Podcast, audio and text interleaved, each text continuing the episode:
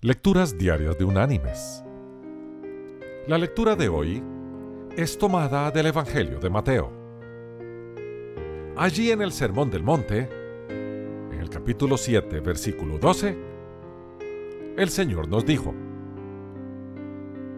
Así que todas las cosas que queráis que los hombres hagan con vosotros, así también haced vosotros con ellos.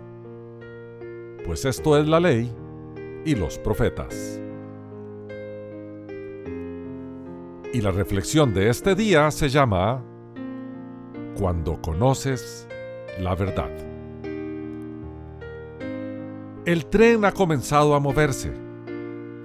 Está cargado de gente de todas las edades, la mayoría obreros y jóvenes estudiantes de universidad.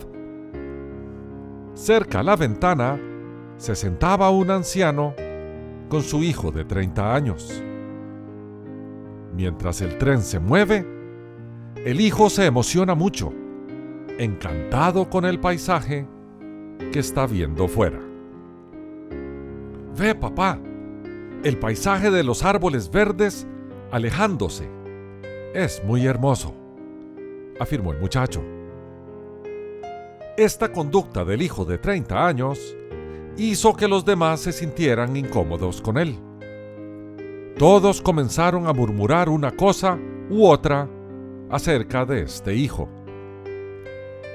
Este tipo parece estar loco, susurró el recién casado Anup a su esposa. De repente comenzó a llover. Las gotas de lluvia cayeron sobre los pasajeros a través de la ventana abierta. El hijo de 30 años, lleno de gozo, decía, ¿Ves, papá? Cuán hermosa es la lluvia.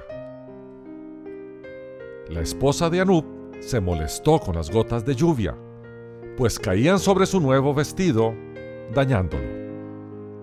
Anup, ¿no puedes ver que está lloviendo?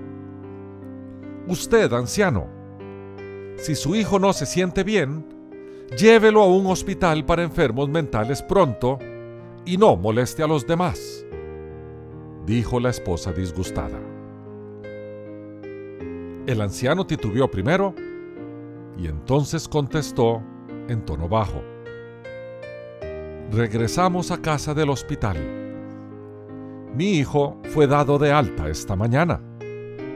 Nació ciego y no fue sino hasta la semana pasada que recobró la vista.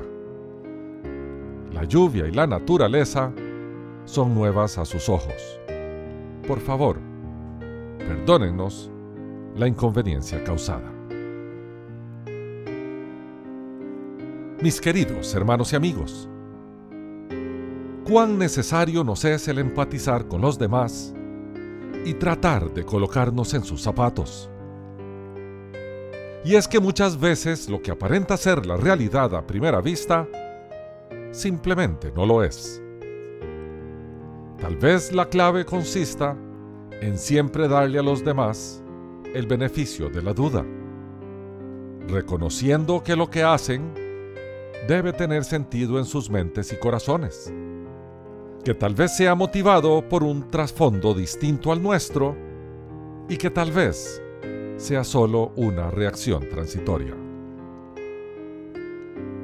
Dejemos de jugar a ser Dios y aceptemos que nunca tendremos toda la información ni comprensión completa de situación alguna y que, al emitir juicio, debemos estar conscientes de nuestra ignorancia.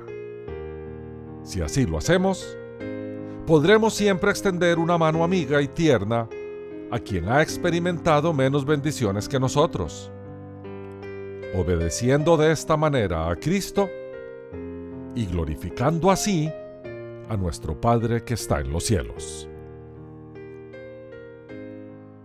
Que Dios te bendiga.